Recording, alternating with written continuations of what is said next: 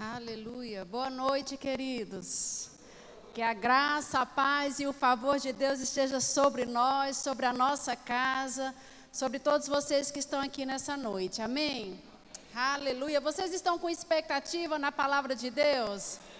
Que bênção. É uma alegria para mim estar aqui com você nessa noite, poder compartilhar um pouco da palavra de Deus. E que bênção que Deus preparou esse tempo para nós. Amém? Esse ajuntamento aqui, ele é santo. Você não está aqui porque você acordou e simplesmente pensou em estar. Mas a Bíblia diz que é a bondade de Deus quem nos atrai. Amém? Então você está aqui porque Deus marcou esse tempo para você, Ele te atraiu a esse lugar. E se Ele nos atraiu a esse lugar é porque Ele tem algo para nós. Amém? Você pode curvar a sua cabeça. Vamos orar ao Senhor, ser grato por esse dia, por aquilo que Ele preparou para nós, amém? Pai, nós te louvamos por esse dia, somos tão gratos, Pai. Somos tão gratos pela tua bondade. O Senhor tem nos guardado em plena em plena segurança, Pai. Nós te reconhecemos em todos os nossos caminhos. É o Senhor que tem nos guiado, que tem nos protegido. E é o Senhor mesmo quem nos conduziu a esse lugar, Pai. Obrigado pela Sua palavra que será ministrada ao nosso coração nessa noite. E nós nos posicionamos em fé para receber de Ti, Pai. E nós declaramos que nós temos olhos para ver, ouvidos para ouvir e um coração sedento da tua palavra, um coração que se entrega à tua palavra, um coração que está desejoso pela sua palavra e um coração que se submete a ti, Pai. Obrigado pelo teu Espírito nos ensinando nessa noite. Ele que é o Espírito da verdade, que nos guia a toda a verdade e que nos ensina todas as coisas, Pai. Obrigado porque o Senhor preparou tudo para nós nessa noite. E nós nos levantamos e nós dizemos que nada, nenhuma semente será roubada de nós, mas a tua palavra que será plantada em nossos corações nessa noite, ela vai produzir, ela vai cumprir o propósito que está no teu coração, em nome de Jesus. Amém, queridos? Aleluia, aleluia. Então, meu nome é Magliana Rodrigues, eu já fui apresentada. Eu sou daqui de Campina Grande, congrego na sede e tenho servido lá há mais de 10 anos e também tenho ensinado no Rema também há mais de 10 anos. E que bênção que é você poder estar aqui nessa noite e receber um pouco daquilo que nós recebemos no Rema. Amém? Então, deixa eu só te conhecer né, e saber como é que nós estamos nessa noite. Quantos de vocês já fizeram Rema? Levanta a mão. Amém, que bênção. Você pode dar testemunho daquilo que a palavra fez na sua vida? Amém? Ela mudou alguma coisa em você? Ela te acrescentou alguma coisa? Aleluia. Sabe, queridos, eu sou tão grata ao Senhor por um dia ter sido apresentada ao Rima, por um dia ter sentado naquela escola e que palavra poderosa me foi ensinado. Que coisa abençoadora foi poder participar dois anos de rema, ouvindo da palavra de Deus, quantas coisas foram acrescentadas à minha vida, quanta revelação que eu tive da palavra de Deus e como aquilo foi precioso para mudar tudo dentro de mim. Não é por causa da escola em si, amém, queridos, mas é por causa da palavra de Deus é por causa daquilo que é ensinado, é por causa da revelação da palavra, e aquilo mudou a minha vida por completo, mudou a minha forma de me relacionar com Deus, e quem esteve lá é testemunha de todas essas coisas, amém? Então você está aqui nessa noite para poder, você que não fez o rema, que não levantou a sua mão, para você estar um pouquinho na sala de aula e você entender o que, que é ensinado, aquilo que é, que é trazido aos nossos corações. Você vai estar um pouquinho nessa noite dentro de uma sala de aula. Então você vai saber o que é estar dentro de uma escola, o que é receber da parte do Senhor através de ensinamentos. E você que fez o rema, obviamente que Deus ele não vai te deixar voltar para casa da mesma forma como você chegou aqui. A palavra de Deus ela é poderosa, ela é viva, ela é eficaz e ela vai te alcançar nessa noite. Amém, queridos. Então eu estou com grande expectativa. Abra o seu coração. Tenha expectativa em Deus, porque Deus ele vai trabalhar mediante a tua expectativa. Então, se você não tem expectativa de nada, se você não tem expectativa de receber da parte do Senhor, então Ele não vai ter muito o que fazer por você. Mas se você tem expectativa nele, você não vai sair frustrado. Amém? Aleluia! Eu tenho aqui né, a, a missão de trazer um pouco a respeito de uma matéria que é a realidade da nova criação é aquilo que nós somos em Cristo, né? A nossa identidade em Cristo Jesus, aquilo que aconteceu conosco. Sabe, queridos, você que nasceu de novo, levanta a mão aí se você é nascido de novo. Sabe, a Bíblia diz que você está em Cristo. Amém? Agora, estar em Cristo e não saber o que é estar em Cristo é um grande desperdício. Você não vai usufruir das verdades do que é estar em Cristo se você não tiver revelação dessas coisas. E essa matéria, ela vai trazer um pouco de entendimento, e eu vou te dizer, é só um pouco mesmo. São oito dias de aula, sete dias de aula, na verdade. São sete dias de aula que vai te dar um pouco da noção daquilo que é você estar em Cristo Jesus. É só um pontapé inicial para você poder se aprofundar no conhecimento da palavra de Deus, porque oito dias, eu posso te dizer, sete, né?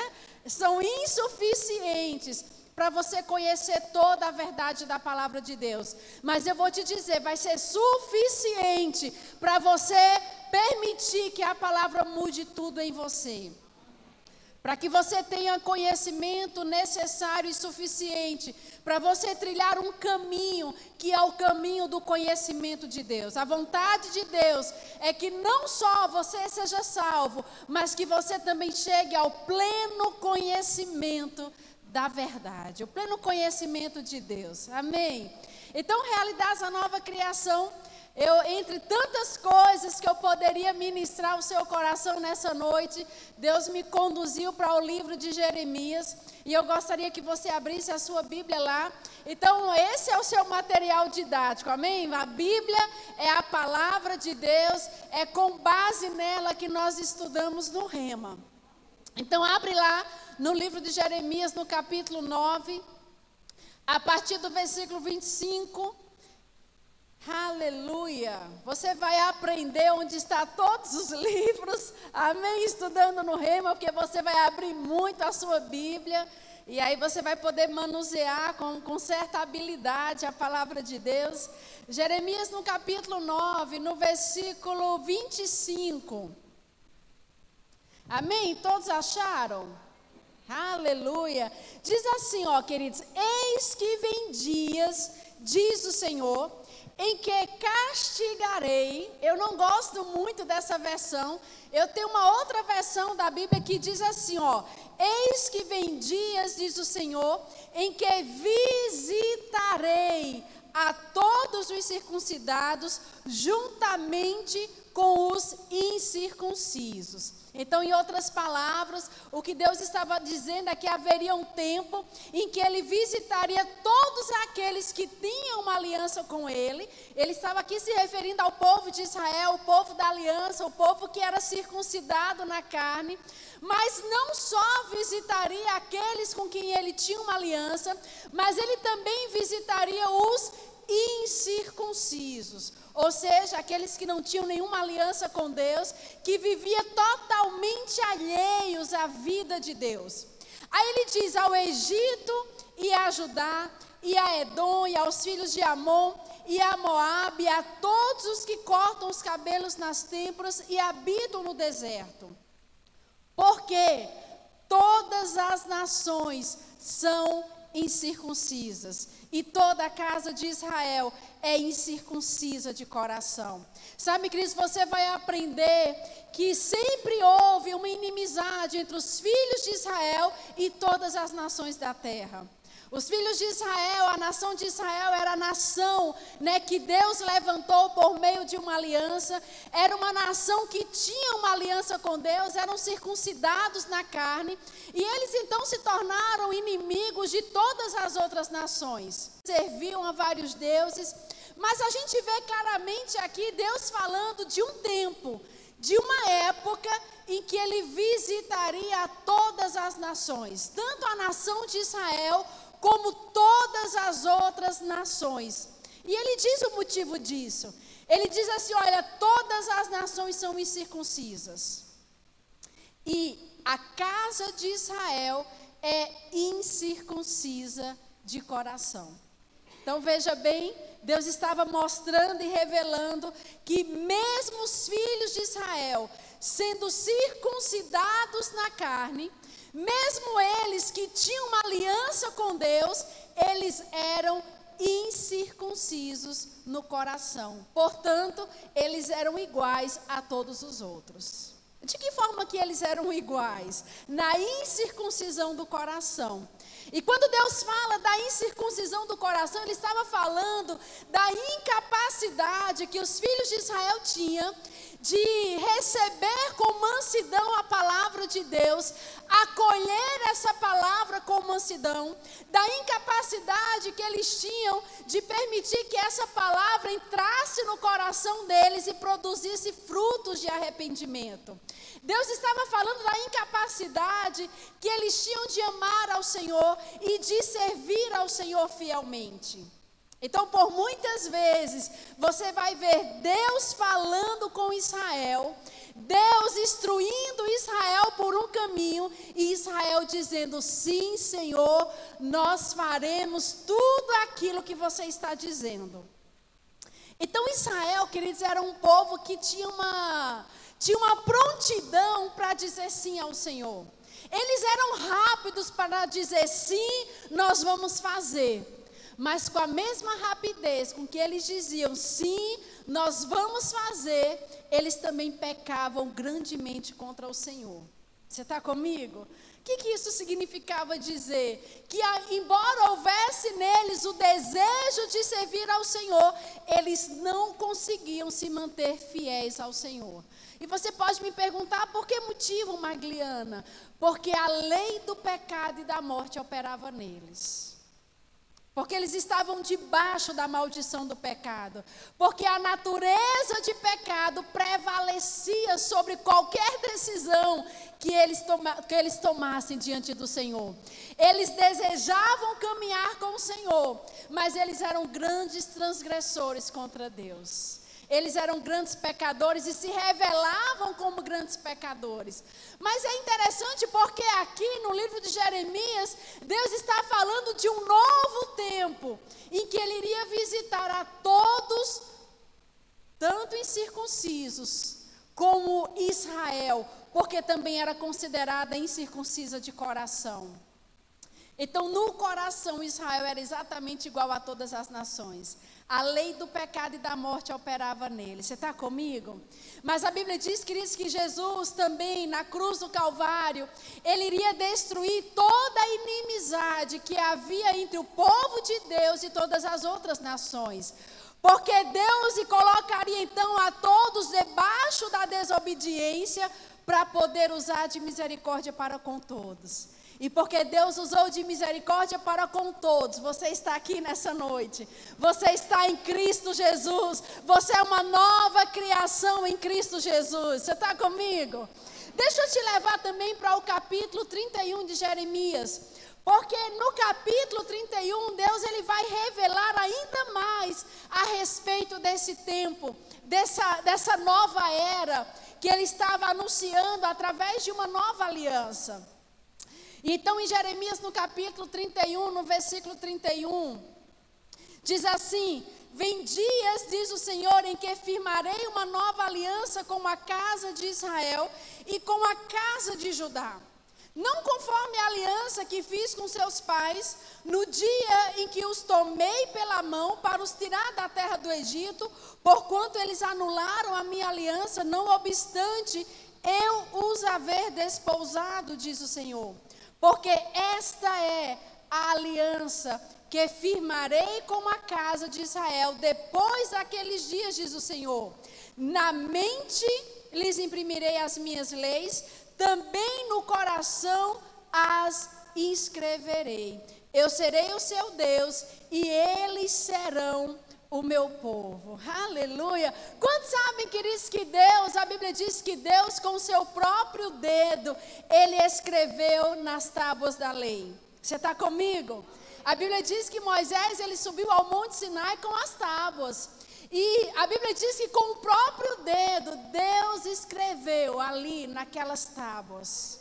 E agora Deus está falando de um novo tempo em que Ele vai visitar todas as nações da terra e que nessa visitação, que nesse novo tempo, ele não vai mais escrever em tábuas de pedra, mas ele vai escrever na mente e no coração do homem. Então, o dedo de Deus que escreveu nas tábuas da lei, esse mesmo dedo agora escreve na nossa mente e no nosso coração.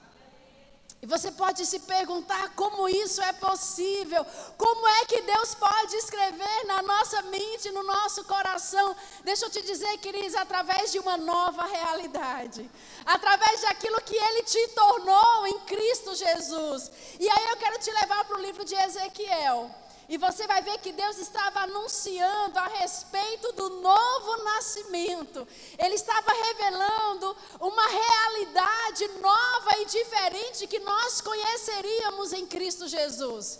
Então, no livro de Ezequiel, no capítulo 36, a gente vai ver Deus falando sobre o novo nascimento.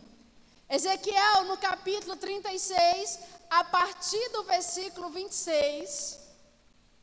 E até você chegar lá nesse texto, você lembra que Jesus ele um dia teve um encontro com Nicodemos? Você está comigo? Nicodemos era um fariseu, ele era grande entre os judeus, ele não era um, um inábil na palavra, na lei, ele não era uma pessoa que não tivesse conhecimento, muito pelo contrário. Nicodemos tinha muito conhecimento da lei. Mas não é interessante, né, que Jesus conversando com Nicodemos, Jesus fala para ele, né, que para ver o reino de Deus era necessário nascer de novo. Você está comigo? E aí Nicodemos, que era um conhecedor da lei, ele diz: "Mas como pode, porventura, um homem sendo velho, voltar de novo para o ventre da sua mãe e nascer pela segunda vez?" Nicodemos não fazia ideia do que significava nascer de novo.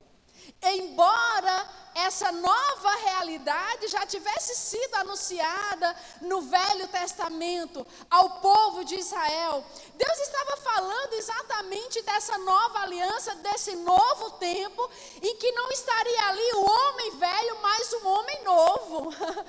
Um homem nascido da palavra, um um homem nascido de uma semente incorruptível, que é a palavra de Deus. E Nicodemos não fazia ideia do que significava nascer de novo. Eles não tinham noção da profundidade daquilo que Deus estava anunciando a eles. Então, em Ezequiel, no capítulo 36, a gente vê Deus trazendo essa clareza de como seria possível ele agora, ao invés de escrever em tábuas de pedra, escrever agora na mente e no coração do homem. E como isso é possível? Versículo 26 diz assim: ó, dar-vos-ei coração novo. Porém, dentro de vós, espírito novo. Tirarei de vós o coração de pedra e vos darei coração de carne. Porém, dentro de vós o meu espírito, e farei que andeis nos meus estatutos, guardeis os meus juízos e os observeis. A natureza de pecado operava no homem. O homem estava totalmente destituído da glória de Deus. O homem mal podia se aproximar de Deus. Apenas a nação de Israel, uma nação com que Deus tinha feito né, uma aliança, somente eles tinham consciência da presença de Deus. Mas deixa eu te dizer, eles não tinham acesso à presença de Deus. O acesso que eles tinham era um acesso muito limitado. A presença de Deus estava no meio do povo através do tabernáculo, mas eles nem podiam se achegar ao tabernáculo. Eles nem podiam entrar no santo lugar. Eles nem podiam sonhar como era estar no santíssimo lugar. Era uma presença que estava no meio do povo, mas eles não tinham acesso. Apenas o sumo sacerdote, uma vez por ano, e agora Deus estava falando de uma nova realidade, de um novo homem. E sabe, esse homem que estava destituído da glória de Deus, porque estava agora debaixo da maldição do pecado, ele não seria agora consertado. Você está comigo? O homem não era um móvel que se quebrou e agora Deus ia consertar. Não era uma cadeira quebrada que agora Deus ia dar um jeito. Não. A Bíblia fala que Deus estava fazendo o homem de novo. Você não é um homem e uma mulher que Deus consertou. Amém, queridos? Não existe marca de conserto em você. Você é um novo homem, você é uma nova mulher. Deus, Ele te deu um novo coração e Ele te deu um novo espírito. Ele tirou aquele coração de pedra. Que coração de pedra é esse? É um coração incircunciso. É um coração que não se submete à palavra. É um coração que é incapaz de amar e servir ao Senhor fielmente. Mas a Bíblia diz que nesse novo tempo, e não é um novo tempo que ainda está para chegar, é um novo tempo que já chegou e você está nele. Aleluia. Era um novo tempo para Israel, mas não é mais um novo tempo para nós, queridos. Amém. Então esse coração de pedra estava sendo arrancado do homem e Deus estava agora dando a ele um coração de carne. O que é que significa isso? É um coração que é sensível ao Senhor. É um coração que tem fome e sede de justiça. É um coração que é sedento da palavra. É um submete ao Senhor. É um coração que está aberto para receber a palavra de Deus e permitir que ela produza dentro dele frutos de arrependimento. Sabe, Cris, o fato de você estar aqui nessa noite, recebendo da palavra de Deus, sabe, essa palavra dentro de você, ela muda tudo dentro de você. Ela te fortalece, ela te levanta, ela te aconselha, ela te ensina todas as coisas. Então é uma palavra que age dentro de nós. Por quê? Porque o coração de pedra foi tirado e foi colocado um coração de carne. Um novo coração, um novo espírito, mas não somente isso. Ele diz: Eu porei dentro de vós o meu espírito. Aleluia. Sabe aquela presença que o povo de Israel contemplava apenas de longe? Dentro de um tabernáculo. A Bíblia diz que sobre o tabernáculo estava ali uma coluna de nuvem durante o dia, uma coluna de fogo durante a noite, e era assim que eles sabiam e testificavam da presença de Deus no tabernáculo. Mas agora aquela presença que estava fora, Deus estava dizendo para eles, com esse novo coração, com esse novo espírito, essa presença agora de fora, ela vai para dentro de você. e agora você é o tabernáculo da nova aliança. Você é a casa de Deus, porque a lei do espírito da vida opera agora em você, e não mais a lei do pecado e da morte. A presença de Deus não podia estar dentro do homem por causa da natureza de pecado. Mas se Ele te deu um novo coração, se Ele te deu um novo espírito, então você está apto para receber do seu próprio espírito. Olha que coisa maravilhosa, queridos. Você não é quem você era.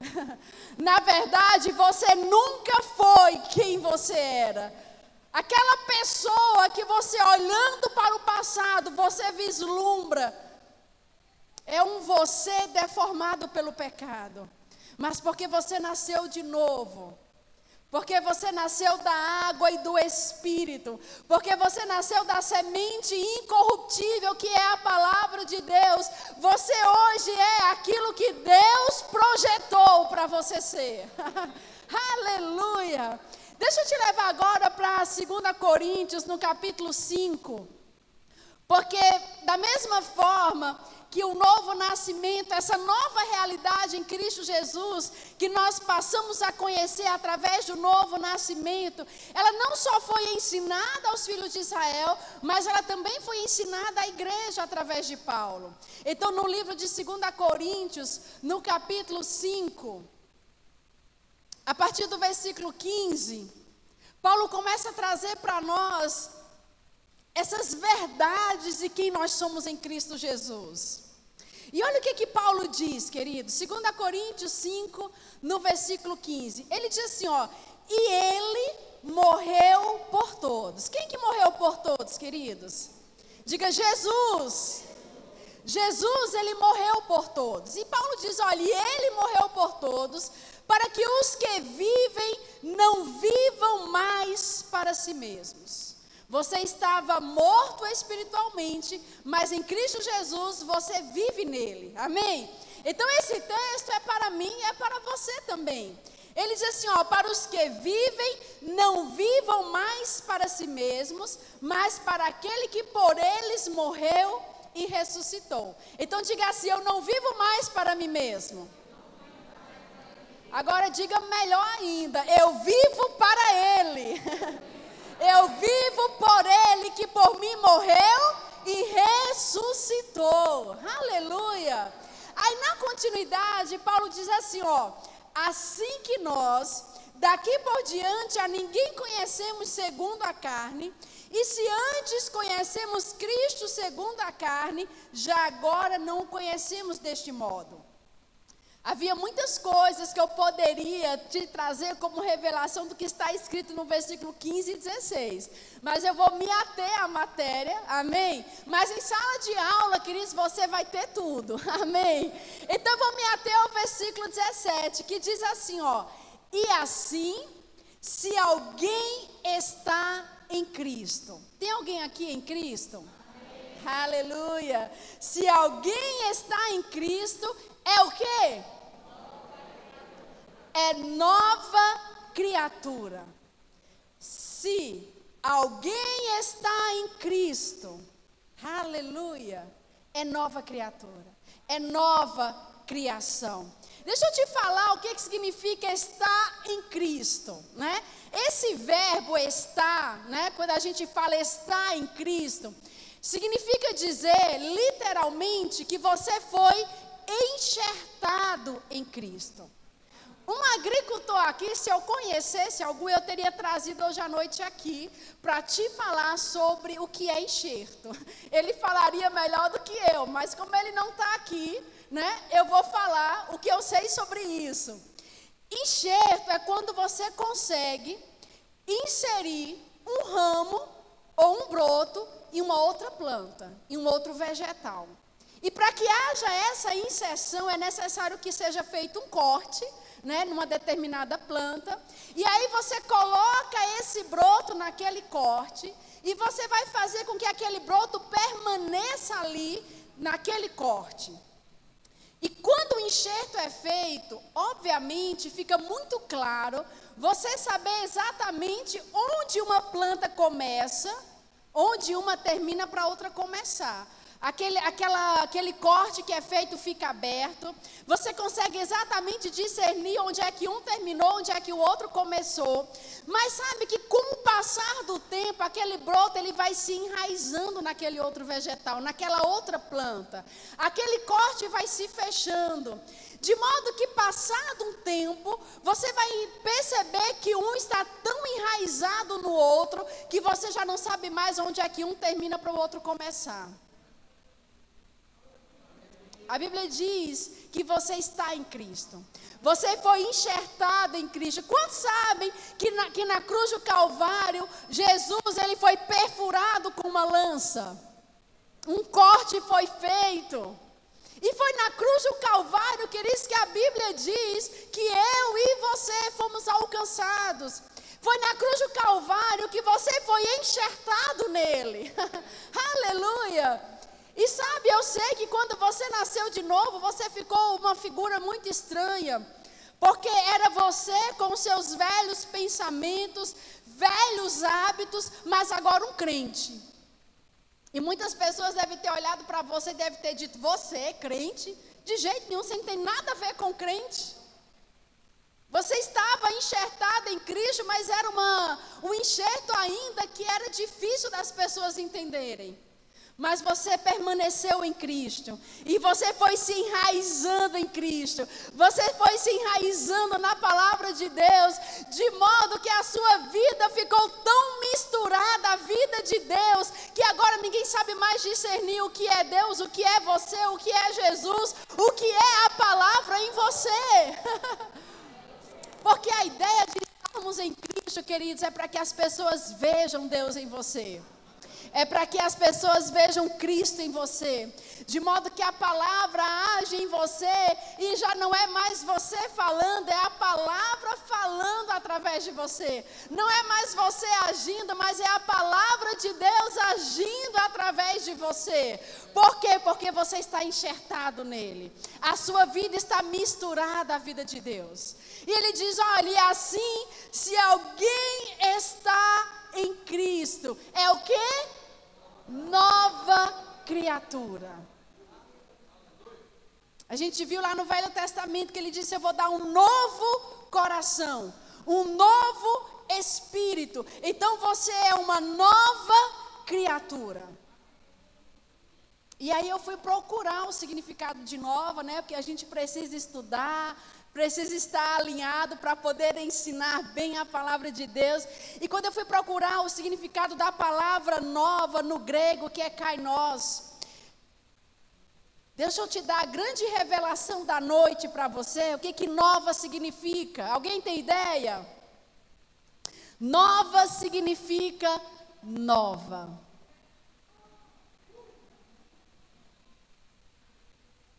Nova significa nova. uma nova criação significa uma nova criação. E eu sei, Cris, que às vezes a gente se acostuma tanto com as palavras que a gente perde muitas vezes o poder e a essência que está por trás dessas palavras. E eu quero te trazer a lembrança. Eu sei que você já tem uma mente esclarecida sobre isso, mas eu quero te trazer a lembrança o que é que significa a palavra nova. Primeira coisa que eu poderia te dizer é que nova é algo recentemente feito. E se é recentemente feito, é sem passado. O que, que é um recém-nascido? Qual é o histórico? Qual é o passado de um recém-nascido? Não, ele não tem passado. Ele não tem histórico. Ele acabou de nascer. Uma nova criação é aquela criação que é nascida de Deus. Não, você não nasceu da vontade do homem. Mas você nasceu de novo é da vontade de Deus. O seu pai e a sua mãe pode até ter te desejado e te planejado, mas o nascer de novo é vontade de Deus.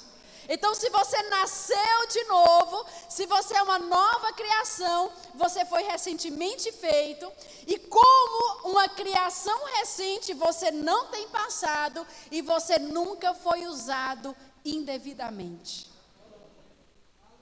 Isso é o que significa nova, dentro dessa perspectiva de criação. Você é novo na forma, mas você também é novo na substância. E no que diz respeito à substância nova, é, significa dizer que você é de um novo tipo, sem precedente, incomum, desconhecido, uma criação totalmente nova. Então, você faz parte de uma criação que até dois mil anos atrás o homem não fazia ideia do que, que significava. Nunca existiu uma espécie do seu tipo, nem na forma e nem na substância. Você é uma criação totalmente diferente, diferente de tudo aquilo que está no mundo. Você está no mundo, mas você não é do tipo do mundo. Você está no mundo, mas você é uma criação totalmente nova, porque você é nascido da água e do Espírito. E o fato de você estar no mundo não significa dizer que você pertence a ele. Não, não. Deus ele não te fez uma nova criação para você continuar pertencendo ao mundo. Deus ele te fez uma nova criação para que você pudesse então pertencer a um novo reino que não é desse mundo, não é dessa terra. e sabe, Cristo, como uma nova criação, tanto na forma como na substância. A Bíblia diz que você não precisa abrir lá, eu vou só ler para você. Está escrito em Romanos 8, Romanos 8, no versículo 2, diz assim: Porque a lei do Espírito da vida em Cristo Jesus te livrou da lei do pecado e da morte. Porque você é uma nova criação a lei do Espírito da vida começou a operar em você, e porque começou a operar em você, ela te libertou da lei do pecado e da morte. Sabe aquele coração incircunciso de Israel, que desejava servir ao Senhor, mas pecava contra Ele? que desejava amar ao Senhor fielmente, mas se revelava como grande transgressor da Sua palavra.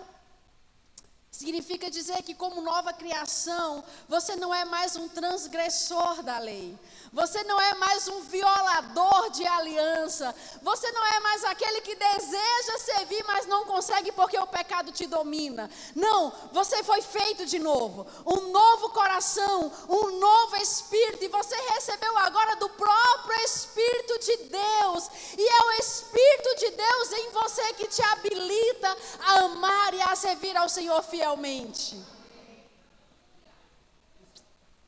eu não conseguia entender sobre essas coisas, eu não tinha revelação sobre essas coisas. E sabe, querido, que coisa poderosa é você saber quem, é, quem você é em Cristo Jesus. Porque quando você tem noção daquilo que você é, dessa criação que você é e que significa para Deus, sabe, não existe nada que possa te impedir de servir a Ele fielmente.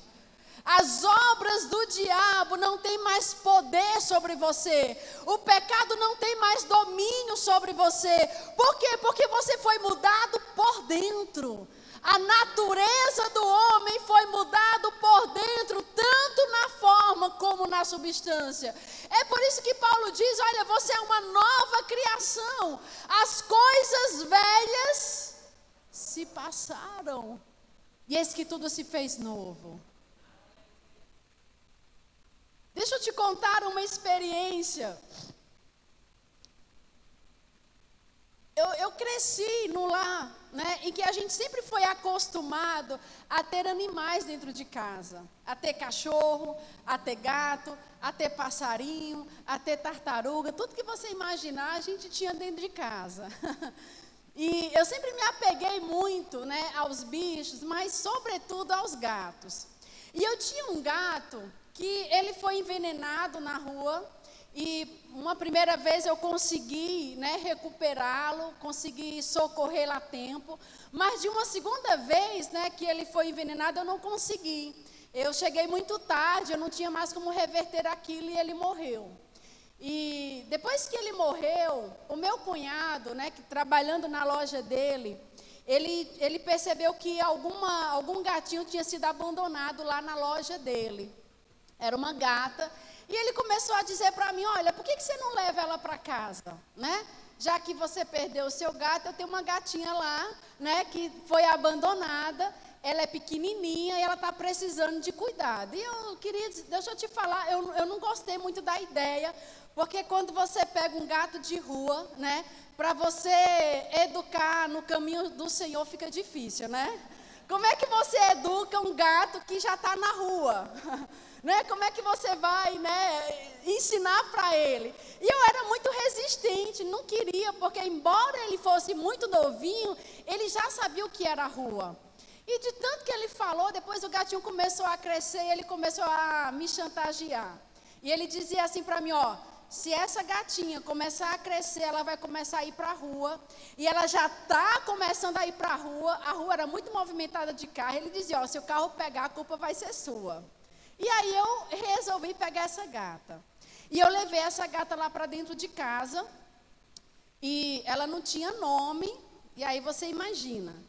Eu fiz tudo que eu pude fazer por ela. Eu levei ela para dentro de casa.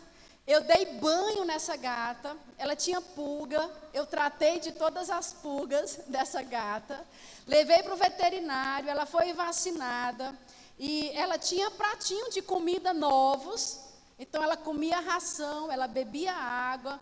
E veja bem, queridos, não tinha nome e agora ela passou a ter o um nome, eu batizei ela de Lisa. Ela não tinha casa e agora ela tem uma casa. E ela se sentia dona da casa. Parecia que a gente visitava a casa, ela que era dona. Então ela, ela ocupava todos os lugares da casa. E agora, uma gata que não tinha futuro nem esperança, agora estava dentro de casa, tinha acesso ao meu quarto e ela dormia em cima da minha cama e eu deixava. A vida que alguém pediu a Deus para ter, né?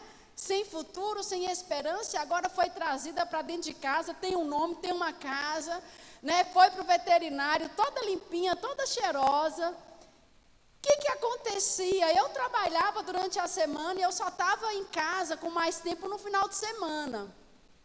E aí um dia ela estava andando lá pelo quintal e eu percebi que ela estava correndo e ela estava correndo atrás de alguma coisa. E assim foi como ímpeto, eu comecei a correr atrás dela, porque eu vi que ela estava correndo atrás de uma barata. Ela estava correndo atrás de uma barata, eu estava correndo atrás dela. E ela corria atrás da barata, eu corria atrás dela. E eu peguei ela e ela pegou a barata. E eu fiquei sacudindo ela para ela soltar a barata. Agora imagina a cena. Né? Você correndo atrás do gato, o gato correndo atrás da barata, você pega o, o gato e percebe que ele já tinha pego a barata, você sacudindo, ela não soltava a barata, eu também não soltava ela, mas com nojo dela, o que, que aconteceu? Ela comeu a barata. Isso não aconteceu uma vez. Isso aconteceu uma outra vez. A mesma cena. Eu gritando atrás dela, ela correndo atrás da barata. Eu pegando ela, ela pegando a barata, e eu percebia que qualquer vacilo que existisse, aparecesse uma barata na frente dela, ela ia comer a barata. Eu comecei a ter um certo, um certo nojo dela. Porque quando eu chegava, que ela vinha até mim, eu pegava aquela gata no braço, eu acariciava. Mas quando eu pegava, eu ficava, será que ela comeu alguma coisa que ela não devia ter comido hoje? E eu comecei a ter nojo dela. Eu já não queria mais ela em cima da minha cama. Eu já saí e fechava a porta do quarto para ela não ter acesso ao meu quarto. E eu comecei a perceber, queridos, que tudo que eu podia ter feito por ela, eu fiz. Mas havia uma coisa que eu não podia fazer por ela. O banho que eu dei para ela, o banho que eu fiz, que eu dei por fora, eu não conseguia dar por dentro. Eu não conseguia mudar a natureza dela. A natureza que foi acostumada a estar fora, na rua, se alimentando de qualquer coisa que passasse diante dela. Mas sabe, queridos, o banho que eu não consegui dar por dentro, sabe que é o banho que Deus ele faz em cada um de nós? Essa mudança que você não consegue fazer por dentro em você mesmo, essa mudança que você não consegue fazer no outro, é exatamente essa mudança que Deus faz. E porque essa mudança ela foi feita de dentro para fora, não existe mais em nós prazer pelo pecado. Ela podia ter a comida limpinha, todos os dias eu dava ração nova. Quem cria gato sabe, ele é chato. Se você colocar uma ração de dia e ficar ali à noite, ele não quer comer daquela ração porque já perdeu o cheiro.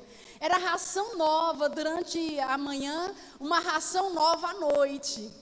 Ela tinha de tudo. Tudo que eu pude promover, eu promovi. Tudo que eu pude oferecer, eu ofereci. Mas havia uma coisa que eu não tinha capacidade e habilidade para fazer por ela, era mudar a natureza dela. Então a natureza dela tinha prazer na barata. Mas sabe, queridos, a nossa natureza em Cristo Jesus não nos dá prazer na barata. A gente não tem prazer na barata. A gente não tem prazer no pecado. A nossa natureza ela foi totalmente mudada em Cristo Jesus. É por isso que a Bíblia diz que a lei do Espírito da vida nos livrou da lei do pecado e da morte. E é verdade, queridos, que nós erramos, porque não encontramos a perfeição. Paulo diz: Eu não julgo ter alcançado a perfeição, mas uma coisa eu sei fazer, deixando as coisas que para trás ficaram, eu avanço para aquelas que estão adiante de mim, para o prêmio da vocação em Cristo Jesus. Deus não está com expectativa de te ver perfeito hoje. Não, está no coração dele você alcançar a perfeição. Mas ele não está cobrando de você a perfeição. Mas uma coisa Deus espera de nós: que a cada dia que passa você se apresente a Ele de forma melhor. Que você amanhã seja melhor do que aquilo que você é hoje. Que depois de amanhã você se apresente a Ele de uma forma melhor ainda. Que você avance no conhecimento da palavra. Sabe, você nasceu de novo um novo coração, um novo espírito, recebeu de Deus o seu próprio espírito. Você nasceu de novo da vontade dele, da água e do espírito, de uma semente incorruptível. A sua natureza foi mudada por dentro. Você já não tem prazer no pecado, ao contrário, existe a habilidade de Deus em você para dominar o pecado. E mesmo quando você erra, você já não tem mais prazer naquilo. E Deus rapidamente encontra em você um lugar de arrependimento, porque a tua natureza não tem mais prazer. Você pode mudar as pessoas por fora. Você pode se maquiar por fora. Mas a obra que Deus fez em nós, só Ele pôde fazer. E deixa eu te falar, queridos, Ele já fez. Ele te fez de novo. A Bíblia diz que Deus é espírito. Você foi feito à imagem e semelhança dele. Se nós fomos feitos à imagem e à semelhança de Deus, e se ele é espírito, significa dizer que você é espírito. Ele é o pai dos espíritos. Você está comigo? Então, essa natureza, ela foi alterada no nosso espírito, porque o pecado, ele operou na natureza do homem.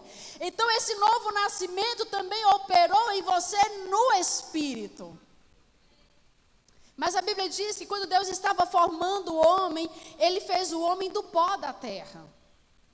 Então, existe algo no homem que é físico. E a Bíblia diz que do pó da terra Deus fez o homem e soprou no homem. E esse sopro fala da própria vida de Deus no homem. O homem teve um corpo que foi formado do pó da terra. O próprio Deus soprou o espírito nele. E a Bíblia diz que foi assim que o homem se tornou o quê? Alma vivente.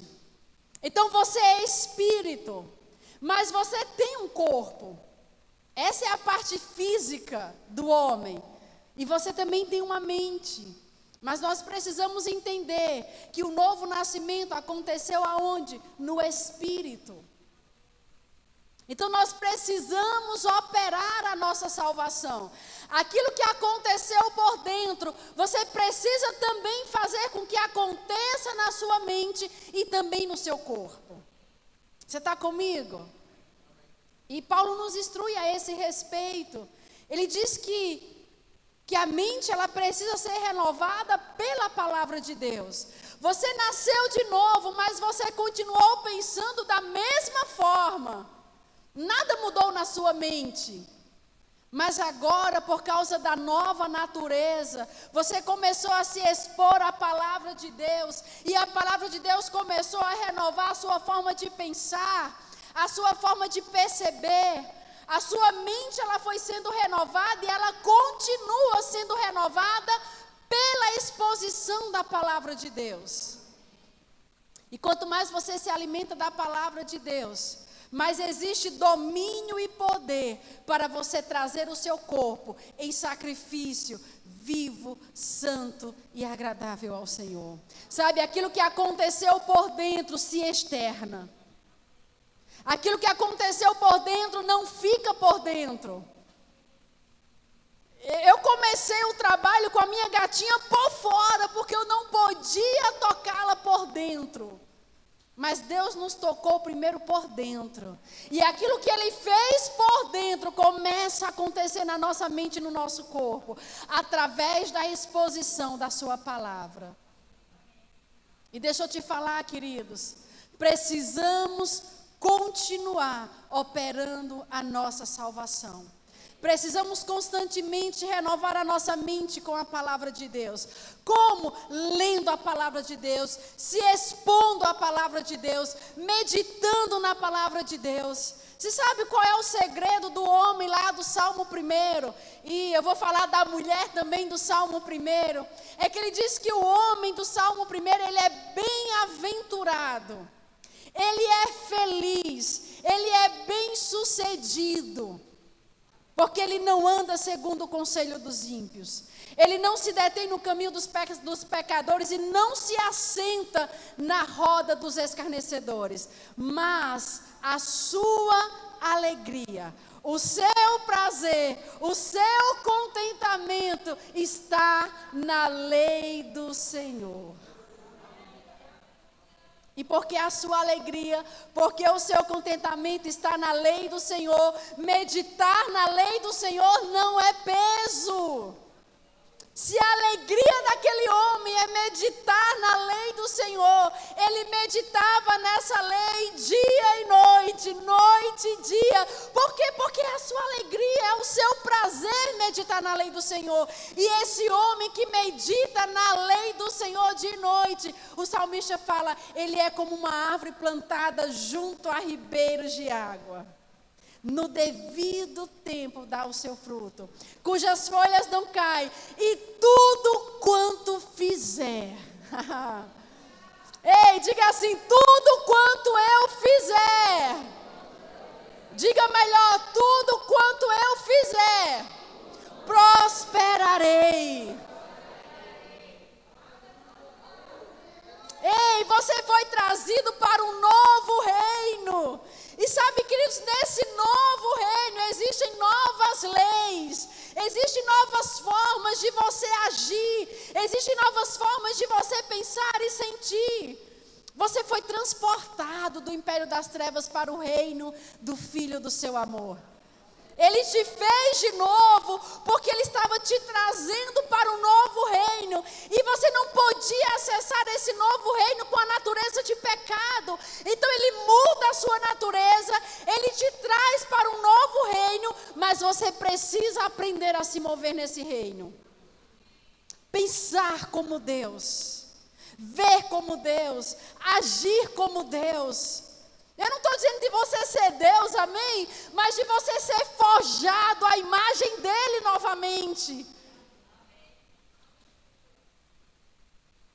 E sabe, quando você está nesse novo reino, você precisa ver como Deus vê.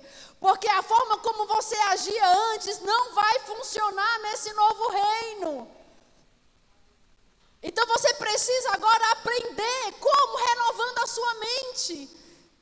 E porque você é nascido de novo, porque a tua mente está renovada pela palavra de Deus. Ei, deixa eu te dizer, esse corpo que é corruptível, ele vai ser apresentado a Deus como um sacrifício vivo, santo e agradável ao Senhor, porque esse corpo não vai te dominar. Mas você vai dominá-lo. Você vai apresentá-lo ao Senhor. O teu corpo agora é templo do Espírito Santo. E é por isso que Paulo fala que toda a escritura, ela é inspirada por Deus. Significa dizer que a voz de Deus está identificada com a voz dessa palavra. Quando você ouve essa palavra, você está ouvindo a voz de Deus. Quando você cede para essa palavra, você está cedendo para Deus. Quando você medita nessa palavra, você está tendo comunhão com Deus. E ele diz: essa palavra que é inspirada por Deus, ela é útil. Para quê? Para o ensino para correção, para repreensão e para te educar na justiça. Ei, você foi educado para se mover no mundo, mas a palavra vai te educar para você se mover nesse novo reino. Porque você já não é mais aquela mesma pessoa, você não tem passado nenhum, você é uma nova criação. Aleluia! E deixa eu te dizer, queridos, essa é a importância de você estar no rema meditando na palavra dia e noite, recebendo revelação da palavra de Deus. Ei, eu sei que você está na igreja no domingo, eu sei que você está na igreja na terça, eu sei que você está na igreja na quinta-feira, mas o Rema é uma escola bíblica que vai te ensinar a se mover nesse novo reino. De que forma? Através da palavra de Deus. Eu nasci numa igreja. Eu, eu, digo assim, eu nasci dentro da igreja. Né? Quando as pessoas me perguntam em que hospital você nasceu, não, eu nasci na igreja. Eu já nasci lá dentro, nasci no lar cristão. Os meus avós já eram cristãos. Olha que grande bênção. Mas deixa eu te falar, queridos, quando eu fui para o Rema, e eu comecei a ouvir a palavra de Deus, quando eu comecei a ser ensinada pela palavra de Deus, até revelação da palavra de Deus, eu aprendi coisas que eu nunca imaginava que existia. A palavra estava ali diante dos meus olhos, mas era necessário me expor à unção de pessoas experimentadas na palavra de Deus para me ensinar. É para isso que as unções foram estabelecidas na igreja, para a edificação do corpo de Cristo. Amém? Então deixa eu te falar, se você não fez o rema ainda, e se Deus tem falado com você para você fazer, deixa eu te falar, queridos, é tempo. É tempo de você ser ensinado. Não existe impossibilidade. Se Deus quer, se você quer, nada pode te impedir. Você está comigo? Aleluia. Deixa eu orar por você, Pai. Nós te louvamos e nós te exaltamos, Pai. Exaltamos a tua palavra, exaltamos aquilo que nós somos pela tua palavra, pelas revelações que nós temos, Pai, daquilo que, daquilo que nós somos em Cristo, da realidade que o Senhor construiu para nós. Pai, que essa palavra alcance o lugar mais profundo do nosso coração. Que os nossos olhos vejam as verdades da tua palavra. Que o caminho seja aberto, Pai ah, que o caminho seja aberto para o pleno conhecimento da tua vontade, para o pleno conhecimento do teu filho, Pai. Obrigado porque esse caminho foi aberto na cruz do Calvário. E esse caminho está sendo revelado a cada dia diante de nós. Obrigado pela tua palavra nos alcançando, Pai.